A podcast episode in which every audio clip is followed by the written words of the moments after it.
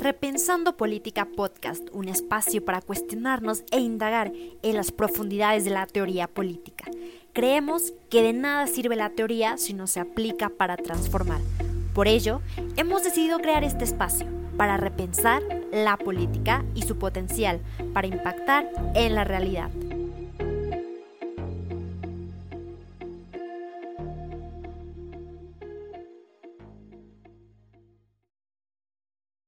¿Qué tal a todas las personas que nos escuchan? Buenos días, buenas noches o buenas tardes. El día de hoy me complace compartir mesa con mis compañeros y amigos de Repensando Política. Bienvenidos, Ixchel, Carla, Miguel y Derek. ¿Cómo se encuentran? Yo no soy tu amigo, Isaac. Empezando bien, ¿verdad? Efectivamente, carnal.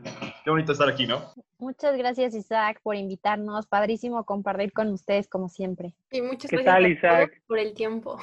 ¿Qué tal, Isaac? ¿Cómo estás? ¿Qué nos Bien, bien, feliz, como siempre, es todo un placer, un gusto platicar con ustedes, no tanto con Derek, pero ¿qué le hacemos? Hoy nos va a tocar hablar sobre un tema bastante interesante, compañeros, es la globalización.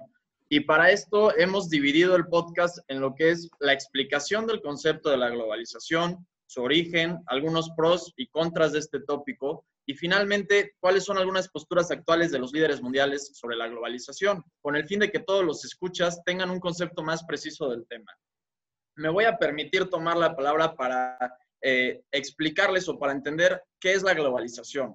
Hay que visualizar la globalización como un proceso histórico de integración mundial en los ámbitos económicos, políticos, tecnológicos, sociales y culturales, los cuales han devenido en una interconexión del planeta Tierra. Eh, como, se, como se le conoce, le han dicho la famosa aldea global. Y esta eh, se ha generado gracias a la disolución progresiva de fronteras económicas, comunicacionales, que ha generado una expansión capitalista.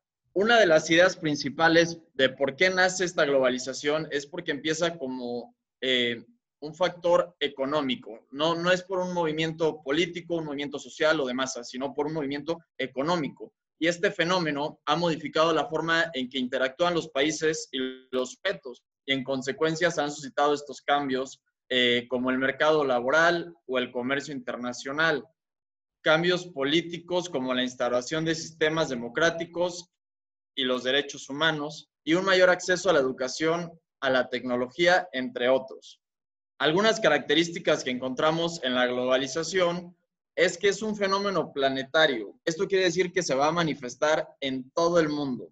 Abarca también aspectos de la vida social humana, Social, porque como vemos, eh, interfiere en ámbitos políticos, sociales, este, económicos, y humana, porque también la globalización nos repercute al ser individual, ¿no? En cuanto a nuestras comunicaciones que tenemos con personas alrededor de todo el mundo. Eh, la globalización es desigual y asimétrica, ya que repercute de formas muy diferentes según el nivel de desarrollo de cada país. Esto quiere decir que la globalización no es la misma que se vive en Alemania que la que vivimos aquí en México. Es impredecible, sus resultados no pueden ser anticipados. Esta globalización también, eh, valga la redundancia, va a globalizar las mercancías y favorece la uniformidad del consumo. Esto quiere decir que, como vemos, ya tenemos mil opciones para comprar algo que hace años eh, nos hubiera sido imposible de pensar que podríamos tener en México. Y finalmente conforma también modelo financiero global a través del capitalismo. Bueno, compañeros, después de haberles dado esta breve introducción, me gustaría cederle la palabra a mi compañero Miguel, que nos platicará un poco sobre el origen y algunos acontecimientos históricos de la globalización. Adelante, Miguel. Gracias, Isaac, por la presentación. Un gusto de nuevo compartir aquí la mesa con ustedes. Eh, yo les traje unos extractos que creo que son muy importantes que retomar en tiempos de globalización que vivimos a nivel mundial. Primeramente tenemos que saber que es evidente la interrelación que existe entre el neoliberalismo y la globalización. Desde sus inicios con Karl Marx, Friedrich Engels, señalaban el carácter eminentemente internacional del proceso de formación y de reproducción del capital, donde la burguesía buscaba establecerse en todos los países con la finalidad de crear vínculos. Esta información yo la retomé de palabras del manifiesto comunista. También me gustaría compartirles que mediante esta explotación del mercado mundial se ha dado pauta a un cosmopolitismo en materia de producción y consumo en todos los países, donde se ha emigrado de ocupar, utilizar productos nacionales que mayormente eran indígenas por consumir materia prima de, otros, de otras regiones del mundo. Maxi Angels consolidaron que estos cambios no únicamente tenían un impacto en lo material, sino que estos cambios se transitaban a lo intelectual. Vayámonos a fechas y quiero que retomemos cuatro fases de la globalización. Primeramente vamos a hablar de este desembarco de las potencias europeas en América. Hubo un gran empuje con la segunda revolución industrial y esto trajo consigo los avances tecnológicos debido a la invención del motor de vapor. Ahí se consagró la primera fase de la invención tecnológica. Ahora bien, hablemos de la segunda fase. Aquí tenemos a un desarrollo de los medios de transporte. Estos medios de transporte han sido un precedente para el comercio internacional. Ahí se culmina la segunda fase. Nos vamos a la tercera, compañeros y compañeras. Acá hay una internacionalización no únicamente ya del capital comercial, sino que entramos con el capital financiero y que es comprendido por Lenin como la función de los capitales bancario e industrial a través de la inversión directa e indirecta en diversas partes del mundo. Ahora bien, hablemos de la cuarta fase, que es la que actualmente vivimos. En esta nos damos cuenta de cómo se ha buscado disminuir los costos de las materias primas y que también sirven para mano de obra, sacrificando a su vez la menor ganancia posible a través de los impuestos. Ahora bien, enfoquémonos a fechas. Eh, creo que ya hablamos un poco de fases. Hablemos de 1971 con Richard Nixon, cuando era presidente de los Estados Unidos. Ahí estuvo como tal la crisis del dólar, que creo que pues muchos de nosotros hemos conocido y nos han hablado. Lo que aquí se vio, compañeros y compañeras, es que dejó de utilizarse al oro como un valor de referencia para el dólar.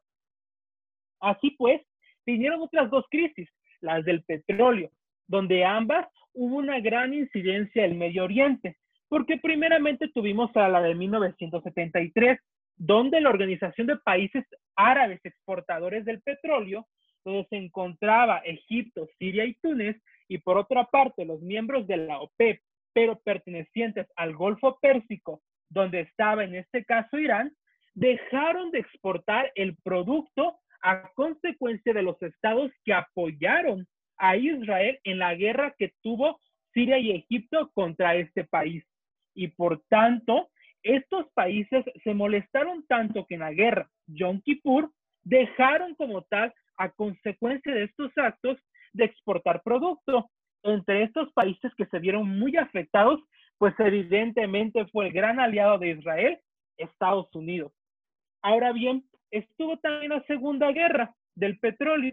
En esta cuestión, la crisis que vino acá, posterior a esta guerra, se transitó por la revolución iraní y por la guerra de Irán y de, Irak y de Irán.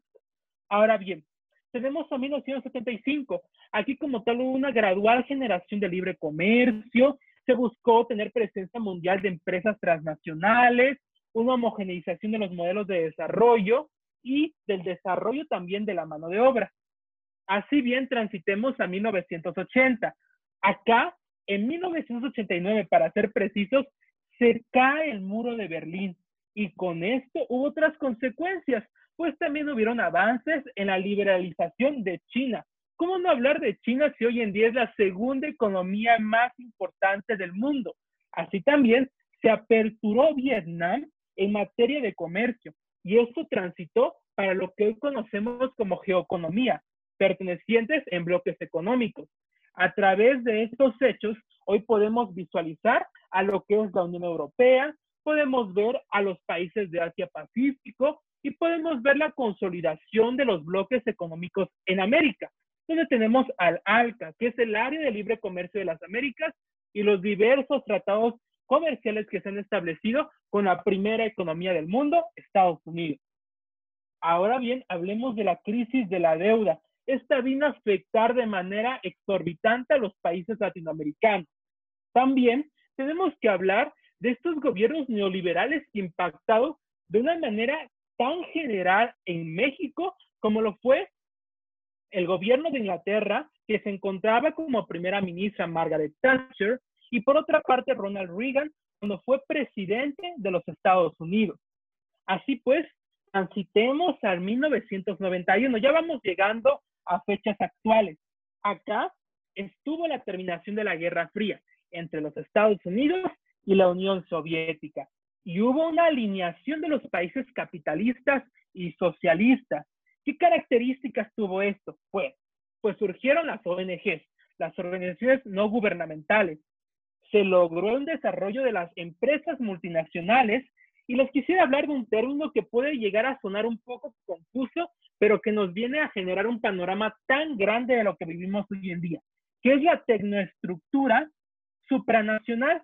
Y es que hoy en día vemos la parte tecno por la tecnología en las diversas actividades humanas y lo supranacional porque esta tecnología ha logrado invadir no únicamente a un Estado-nación.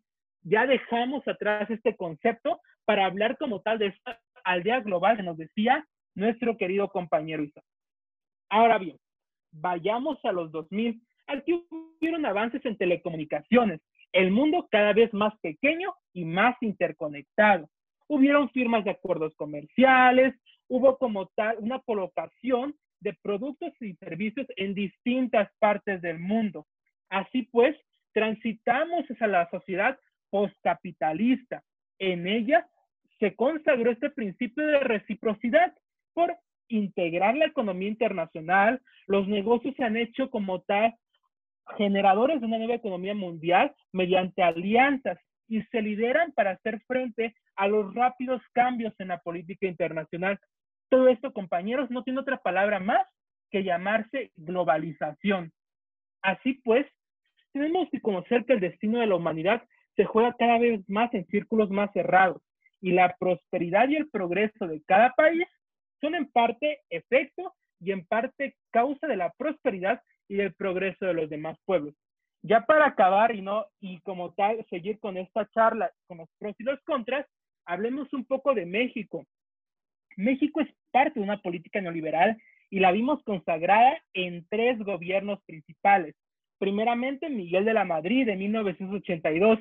¿Cómo no hablar de su inicio de gobierno y de la final de este periodo de transición en materia de política neoliberal con el Pacto de Solidaridad Económica, realizado en el 87 precisamente. Acá hubo una transición del modelo keynesiano al neoliberalismo. Hubo una disminución del gasto público, la venta de empresas paraestatales, un aumento de precios, restricciones crediticias y por lo tanto estos años de su gobierno en conjunto fueron llamados la década perdida. Así pues, para finalizar, compañeros, les vengo a hablar de 1987 hasta lo que fue los 2000, fecha en el que el PRI perdió las elecciones presidenciales. Y es que con Carlos Salinas de Gortari, en el 87 como tal, se vio que tuvo gran trascendencia su gobierno durante los seis años. Primeramente, ¿qué tenemos? Pues se firmó el Telecán, posteriormente se fijó el tipo de cambio, se eliminó el déficit fiscal, hubo una liberalización de la inversión extranjera directa, pero por otra parte se consagró el error de diciembre de 1994. Aquí, Cedillo Ponce de León dijo, ¿saben qué? Esto no fue mi culpa, era la culpa de Carlos Salinas de Gortari. Sin embargo, estas decisiones tomadas que ocasionó este error de diciembre fue palpable porque dejó de existir reservas internacionales ante el despilfarre de nuestro dinero, del gasto público, ¿qué tuvo que realizarse? Bueno, pues tuvo que existir un ajuste económico en México en el 95. Se heredó la gran conocida FOBAPROA, el Fondo Bancario de Protección al Ahorro, hasta que dejó de existir y fue como tal un colchón ante la crisis. Ante ello hubo una sobrevaluación del peso, privatización, como ya he mencionado. Se logró también en este caso tener que pasar de un gobierno priista al 2000 con este cambio al PAN. Así pues, compañeros, he terminado esta historia de hablar del origen de la globalización a nivel internacional y nacional. Espero haya sido de su agrado y pues aquí andamos para cualquier otro comentario. Muchísimas gracias, Miguel. La verdad es que se me hizo súper interesante cómo nos hiciste eh, o más bien cómo nos pintaste esta historia, esta línea del tiempo, tanto nacional como internacional. Y un tema muy bueno me pareció es esto de la tecnoestructura supranacional. La verdad es que yo no tenía conocimiento y bueno, siempre vamos aprendiendo algo nuevo en este tipo de podcast. Ahora me gustaría escuchar a mi compañera Ixchel León sobre cuáles son los pros eh, de la globalización. Adelante, Ixchel, te escuchamos. Muchas gracias, Isaac, por invitarme a participar en esta mesa de diálogo y me sumo a tu comentario de lo que comentas de Miguel. Yo creo que es sumamente enriquecedor. Y justo eh, juntando tanto lo que tú mencionabas como lo que mencionaba Miguel, la globalización ha sido consecuencia de los distintos cambios tecnológicos derivados de las diversas revoluciones industriales. Eso está más que claro. Y solo como para contextualizar un poquito a los que nos estén escuchando, es importante señalar que ha habido cuatro grandes revoluciones industriales. En primer lugar, con la revolución industrial provocada por la invención de la máquina de vapor que permitió la mecanización. En segundo lugar, la revolución impulsada por el descubrimiento de los distintos usos de la electricidad que permitió realizar producción en masa, que esto conllevó a que se desarrollaran también de manera comercial automóviles y aviones. En tercer lugar, la revolución digital y por último, la cuarta revolución con la llegada de los cibersistemas que impulsó la cuarta ola de, globalización. Como comentas, Isaac, a mí me gustaría eh, puntualizar cuáles han sido las posturas eh, a favor de la globalización, los beneficios que se han constatado eh, con base a este fenómeno mundial. Me gustaría citar a, a diferentes autores. En primer lugar, me gustaría compartir con ustedes la postura del Foro Económico Mundial, quien señala que estas revoluciones industriales, en correlación con el fenómeno de la globalización, ha dado como resultado un mayor comercio y precios más bajos. Es, eh, es claro que esto es una de las bondades de la globalización. Además de que ha provocado un aumento en la competencia dentro de los mercados de productos, de capital y, trabajos nacionales, así como entre países que adoptan diferentes estrategias de comercio e inversión. Por otro lado, eh, Gita Gopithan, economista en jefe del Fondo Monetario Internacional, eh, comenta que las ventajas de la globalización están aparejadas, como comentaba, a las ventajas de la mejora tecnológica, pues tienen efectos muy similares, ya que eh, ambas aumentan la producción en los países, aumentan la productividad, crean más puestos de trabajo, aumentan los salarios y reducen los precios de los productos en la economía mundial. Asimismo, eh, la jefa en turno del Foro Económico Mundial comenta que esto se ha habido reflejado no solamente a nivel macroeconómico, sino que también directamente como un beneficio a los consumidores ya que en el día a día, en las compras que realizas todos los días, eh, gracias al comercio internacional, los productos que consumimos se vuelven más asequibles. Por ejemplo, ella cita a las lavadoras, los automóviles o incluso la ropa, eh, pues comenta que estos han tenido una disminución en los precios debido justo a la competencia mundial. De igual forma, eh, Gita comenta que los beneficios no recaen solo en las economías más consolidadas, sino que también las economías en desarrollo se han beneficiado en general al tener una mayor productividad, mayor creación de empleo y salarios más altos. Aunque es preciso sí señalar que de alguna forma la tecnología siempre va a conllevar generar ganadores y perdedores, por lo que hay comunidades y hay trabajadores que salen perdiendo cuando hay más integración comercial, porque sus habilidades eh, pueden ser reemplazadas por un competidor más barato en un mercado diferente. Y bueno, aparejado a esto, el peligro que sufren las economías más fuertes es que se pierdan empleos justamente eh, en estos países, pues en los países en, vías de desarrollo se puede generar bienes con mayor intensidad eh, a un precio más bajo. Eh, sin embargo, pues tampoco hay que dejar de lado que las oleadas de globalización han tenido bastante éxito en sacar de la pobreza a un gran número de personas. En este sentido, para que haya más ganadores que perdedores, debido a la competencia internacional, cada país debería entonces complementarse con políticas nacionales buenas y sólidas que ayuden a quienes se están quedando fuera. Comenta igual eh, la que está frente, eh, Gita, quien, está al frente del Foro Económico Mundial. Y bueno, eh, me gustaría cerrar mi, comentario no solo con beneficios económicos, sino también hablar un poco más allá de los beneficios sociales, políticos que ha traído consigo la globalización. En este sentido, eh, no solo se limita al incremento de la eficiencia y de la producción, sino que también la globalización ha permitido una relación más intensa entre las relaciones de los distintos países y culturas. Ha fortalecido el proceso de unidad de los pueblos y genera sin duda nuevas posibilidades para desplegar la solidaridad con los miembros menos favorecidos de la familia humana. Esto en palabras de Jorge Ignacio Paz, asesor de empresas y consultor gerencial. Y bueno, con, con ustedes comparto que Si bien se podría cuestionar el fenómeno de la, de la globalización, sin duda sí trae aparejado muchos beneficios que nos hacen ser el mundo que somos ahora. Muchas gracias y sigo aquí con ustedes para cualquier aclaración.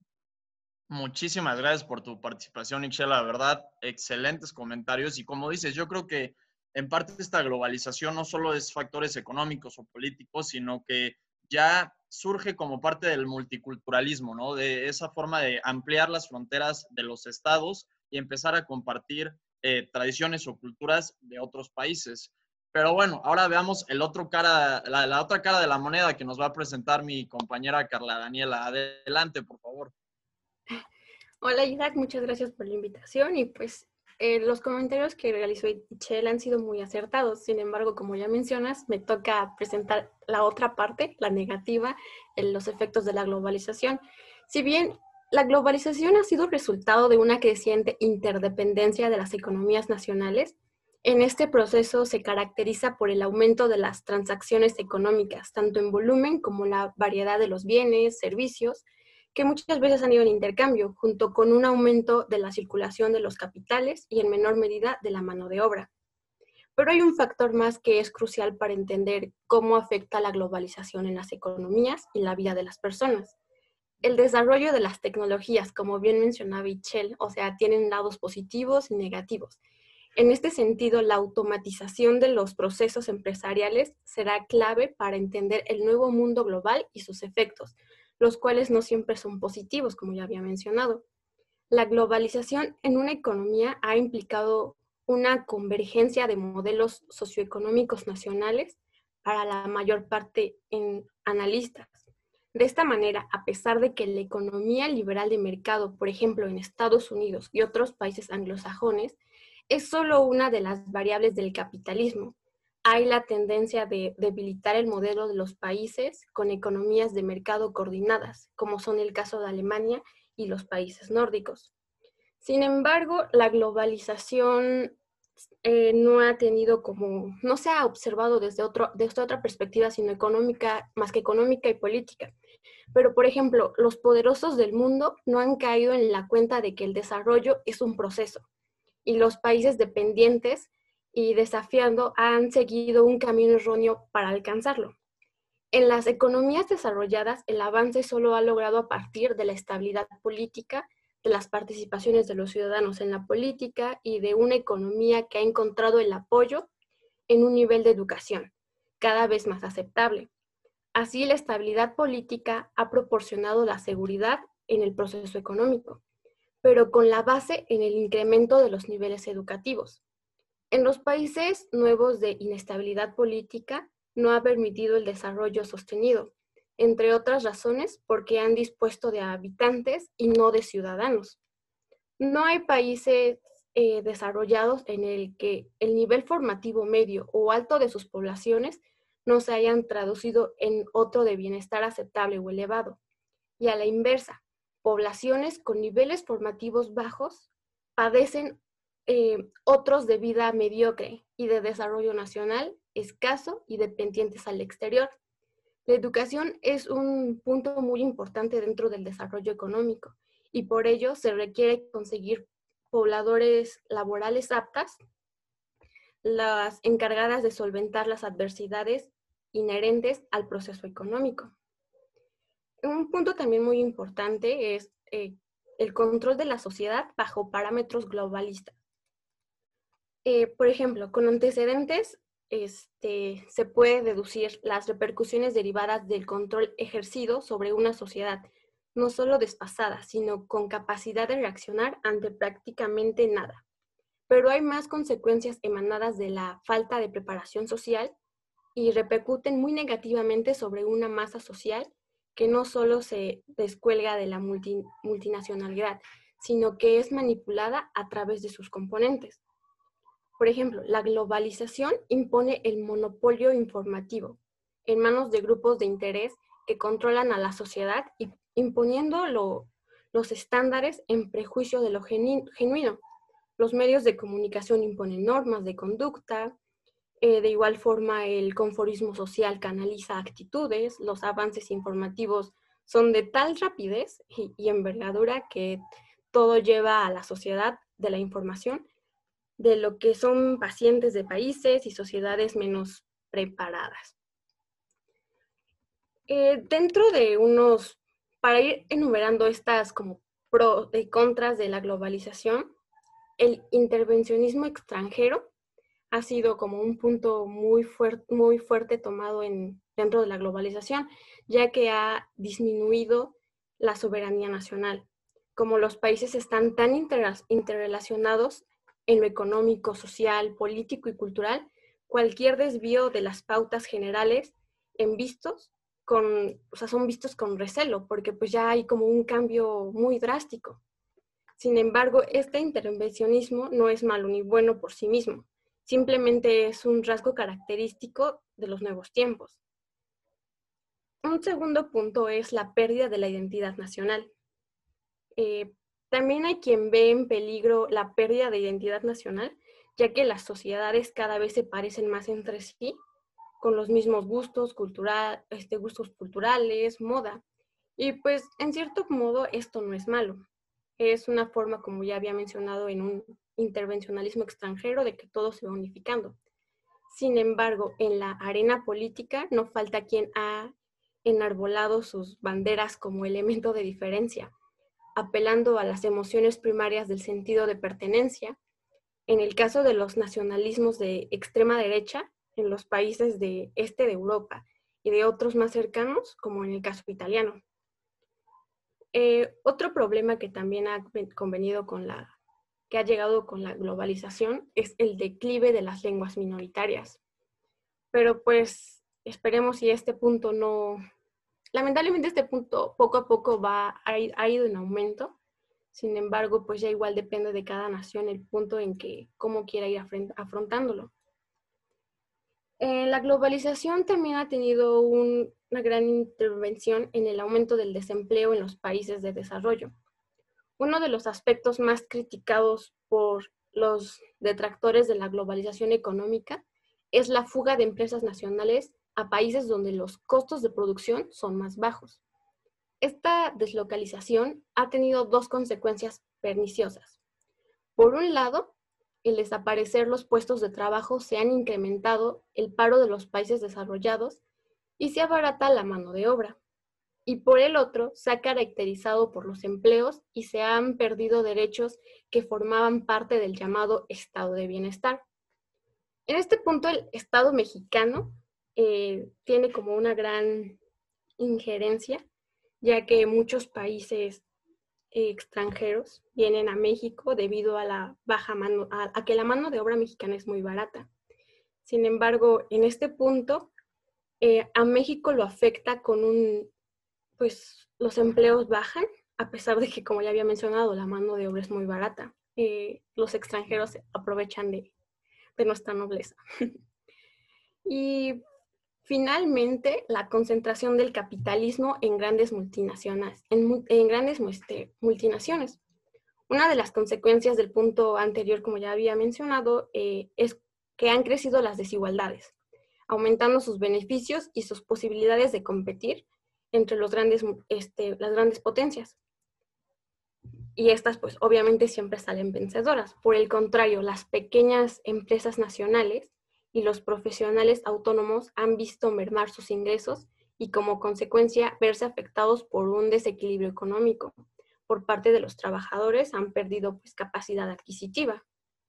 Y pues, ¿qué, qué, qué más puedo mencionar? O sea, la globalización sí tiene cosas buenas y malas, tenemos que aprender a aprovechar pues parte de ambas, pero pues veamos qué, nos traiga el destino posteriormente. Muchísimas gracias por tu, por tu participación, Carla. La verdad es que nivelaste bastante la balanza porque después de los buenos comentarios de Excel, ahorita estos contras que nos dices también nos hacen reflexionar que no todo es de un color, ¿sabes? Y que hay eh, tantos tintes buenos como tintes malos. Y como dices, a veces nos puede llegar a abrumar un poco pensar que hay un cierto, unas ciertas élites que controlan nuestro pensamiento y hasta dónde se dirige este, nuestro actuar. Pero bueno, para ir cerrando, compañeros, les cederé la palabra ahora a Derek para que nos hable sobre cuáles son las posturas actuales de la globalización eh, con ejemplos de diferentes líderes mundiales. Adelante, Derek. Claro, Isaac, pues bueno, está, la verdad que padre, o sea, Podrá hablar de lo bueno, lo malo. Ahora creo que toca como eh, ver sobre los líderes mundiales, ahora qué, qué es lo bueno, qué es lo malo, qué es lo feo, quiénes son los feos, que hay muchos aquí. Y yo creo que hay que empezar con el elefante en la habitación, ¿no? Donald Trump ha sido un actor súper, súper controvertido, es un nacionalista convencido, totalmente en contra de la globalización.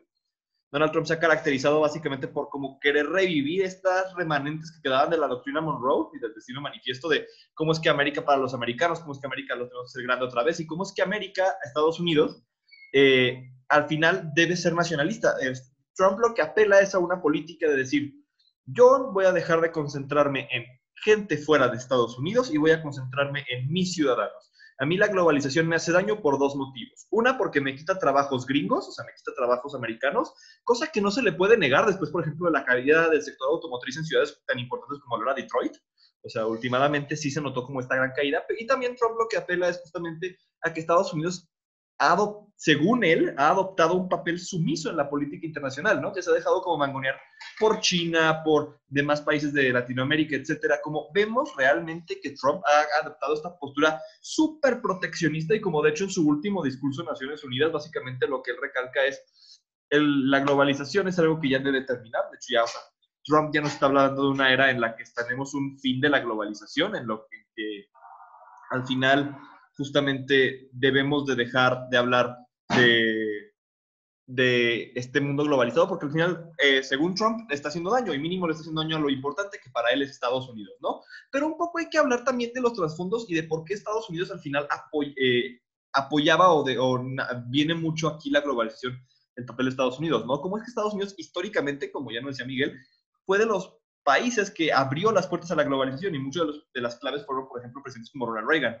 Pero ¿qué es lo que ocurre aquí? Que, por ejemplo, una, eh, hay un libro muy bueno que del señor John Perkins que se llama Memorias de un sicario económico. Creo que es bien importante como decirlo para que tus escuches se, que, se queden con que esta herramienta existe, o sea, realmente es algo que opera fuera de los libros y como fuera del conocimiento común, pero hay muchos reportajes mm, eh, acreditados para decir que existen estos agentes. ¿no? Los sicarios económicos, últimamente, son estas personas que trabajan dentro de la, de la CIA o en el Fondo Monetario Internacional o dentro del Banco Mundial, justamente, que básicamente van a seguir intereses americanos. ¿no? Básicamente la estrategia es esta.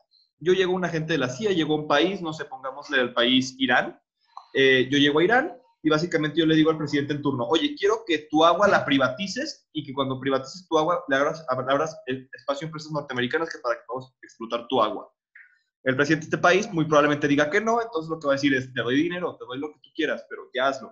El presidente probablemente, si es muy buena persona, va a decir que no, y entonces lo que van a hacer es lo siguiente, probablemente organicen algún tipo de golpe de Estado, probablemente organicen algún tipo de mala campaña de guerra sucia en contra de este presidente por simplemente no seguir órdenes y al derrocarlo y poner un nuevo presidente, se va a volver a intentar hacer el mismo trato, subsecuentemente hasta que se logren este tipo de cosas. Sobre todo ocurrió mucho en la ya nombrada Operación Cóndor, pero también ocurrió en Medio Oriente como con personajes como fueron Saddam Hussein, ¿no? Entonces hay que tener como muy, muy en cuenta que existen estas herramientas que muy por debajo de la mesa para beneficios de los países como de las élites, al final sí existen estos agentes como son los sicarios económicos. ¿No? Pero también un poco ahora hay que irnos del otro lado del charco y hablar sobre, eh, por ejemplo, otro, otra, otro ultranacionalista, un nacionalista convencido también, que es Boris Johnson, ¿no? Cómo justamente él apoya esta política que saca a un actor tan importante como es Inglaterra de la unión de países más grande del mundo, la Unión Europea, ¿no? Cómo es que al final Boris Johnson apela a, que, a sacar a todos los inmigrantes de, de Inglaterra, de salirse de esta Unión Europea,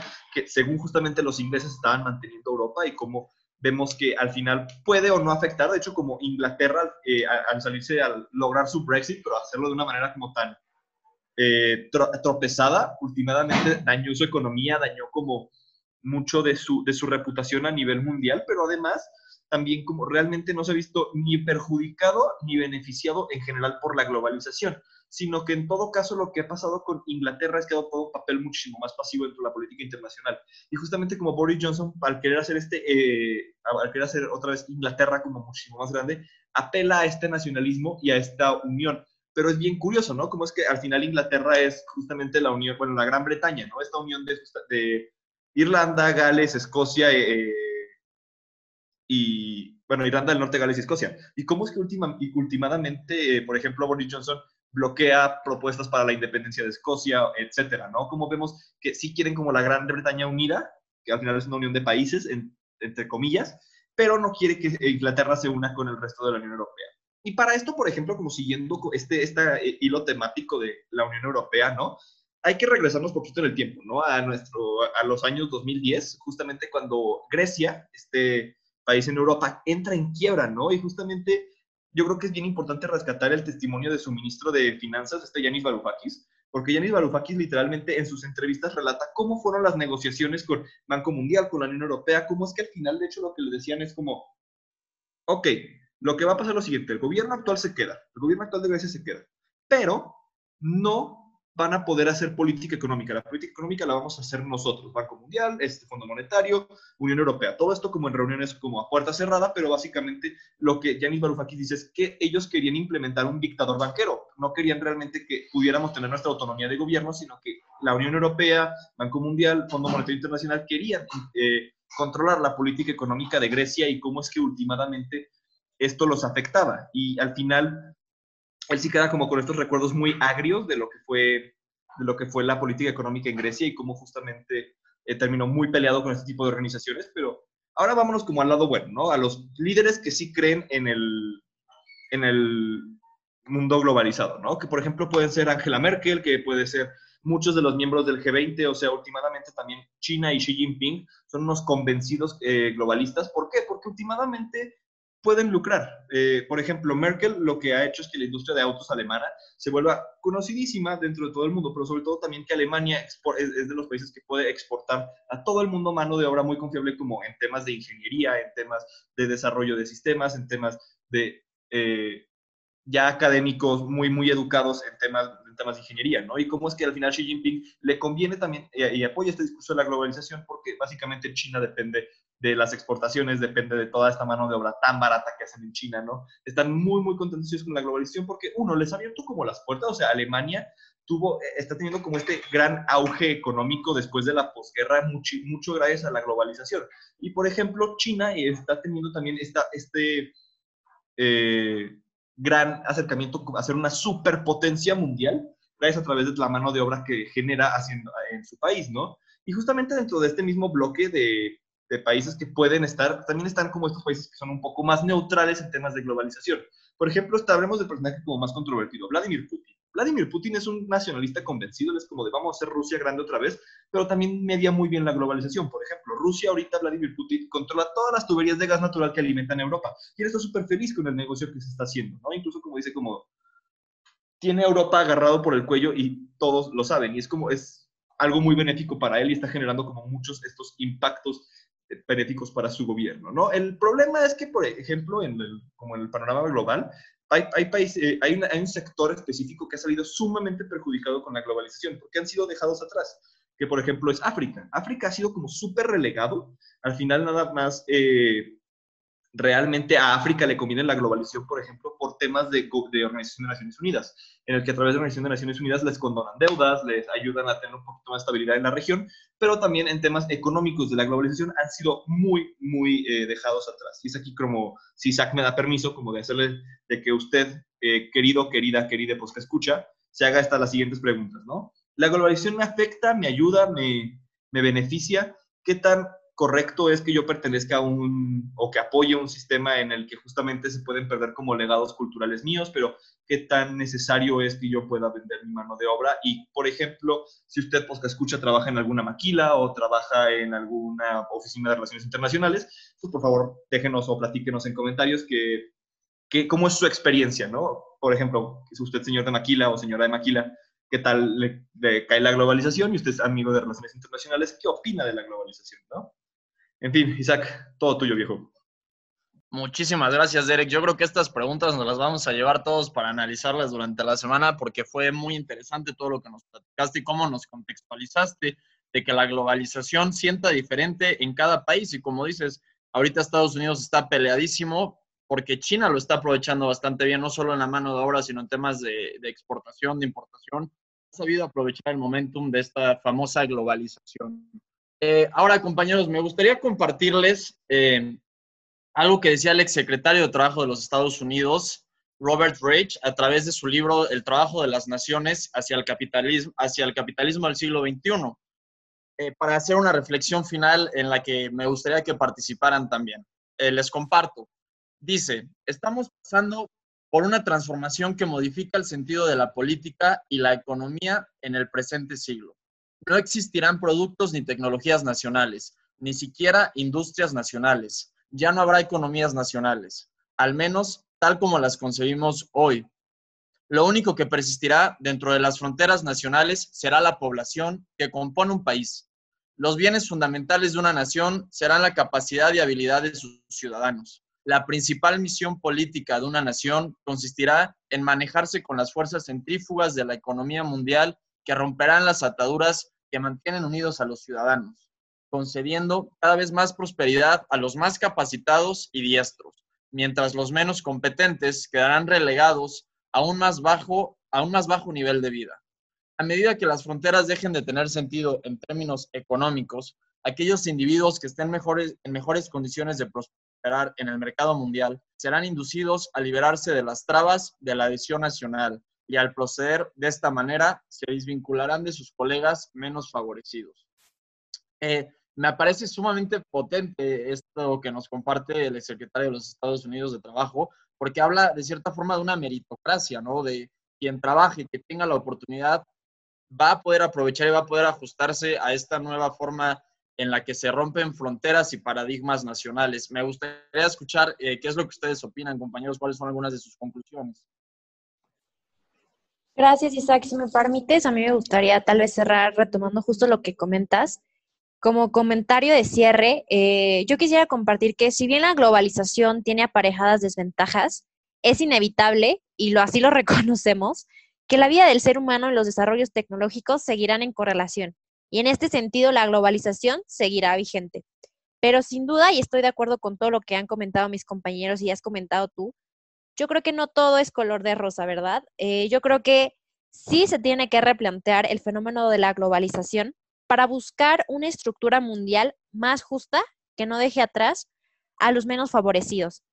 Yo creo que partir, eh, es importante partir eh, del hecho de reconocer que una visión exclusivamente capitalista eh, no es la única forma o no será la que resolverá los problemas sociales de nuestra era. Yo creo que es importante que en conjunto replanteemos nuevas alternativas, alternativas integrales, que realmente generen un desarrollo sostenible, no solo en un lugar del mundo, sino en cada rincón del planeta. Muchísimas gracias, Ixel. Eh, ¿Alguien más si quiere añadir algo? Carla, Derek, Miguel, adelante, los escuchamos.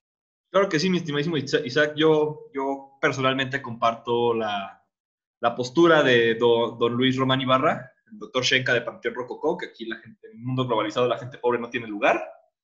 Genuinamente creo que eh, la globalización puede ser muy buena, pero creo que llevada a cabo dentro de un entorno capitalista al final nos va a traer más beneficios que perjuicios porque simplemente estamos como llevando los problemas intrínsecos que pudiera tener el capitalismo en cada país a una escala global.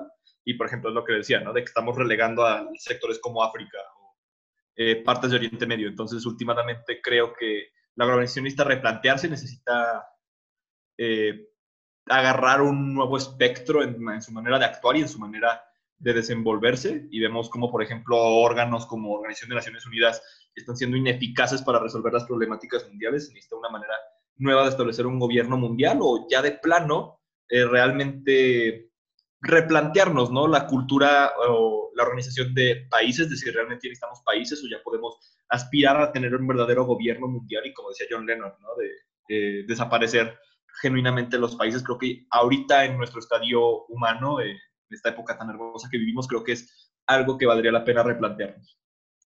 Excelente aportación, Derek. Muchas gracias. Miguel, ¿tú qué opinas? Gracias, Isaac, Derek, Ichel, Carla.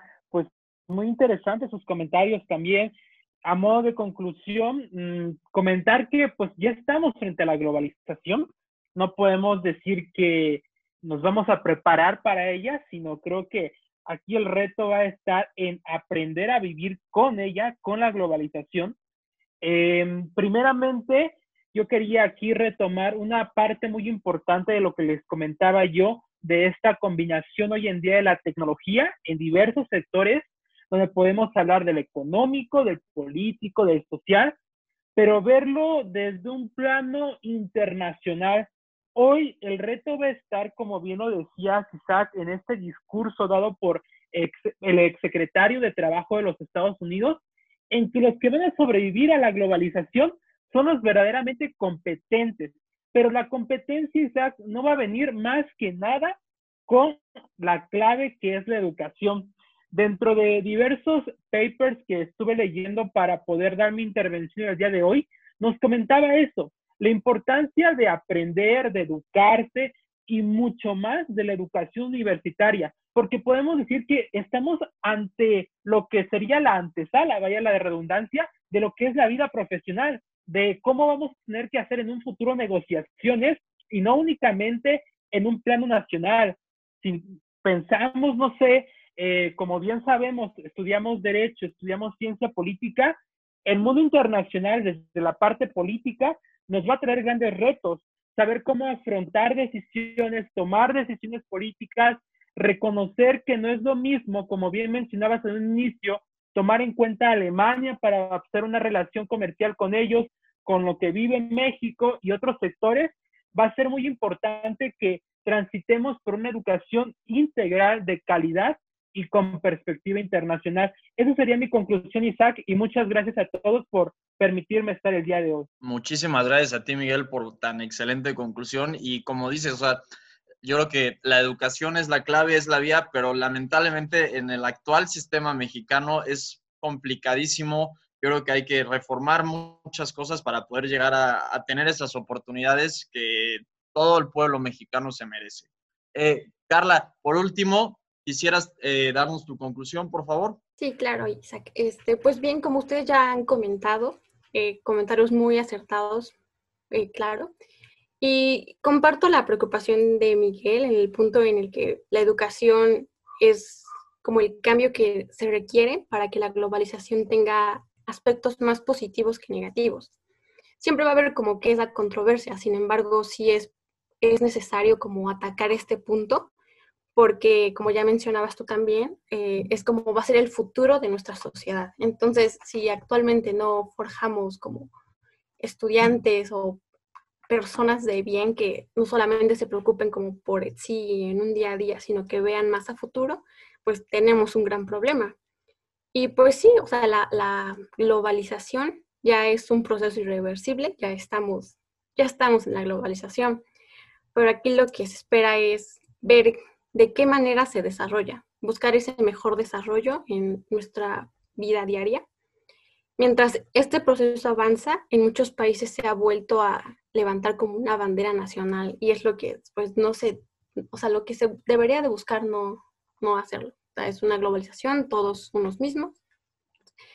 Y pues este, hacer que esto vaya disminuyendo. La humanidad siento que aún no está preparada para, para este gran cambio pero pues poco a poco se debe ir buscando y pues como ya había comentado, o sea, es esperar que, que, los mejores resultados sean visibles y ojalá sean como una, en una prontitud pues cercana. Totalmente de acuerdo, Carla. Muchas gracias. Y bueno, compañeros, en general, muchísimas gracias porque se nota que le echaron eh, muchas ganas y mucha energía a este podcast, que aprendieron del tema y ojalá podamos haber empapado un poquito a todos los que nos escucharon el día de hoy. Yo me voy muy contento de haber compartido con ustedes eh, esta noche de domingo y para los que lo escuchan en cualquier parte del día y del país, que lo puedan disfrutar así como nosotros estamos haciendo. Nosotros somos Repensando Política y esperamos seguir eh, haciendo más podcasts de este estilo. Muchas gracias.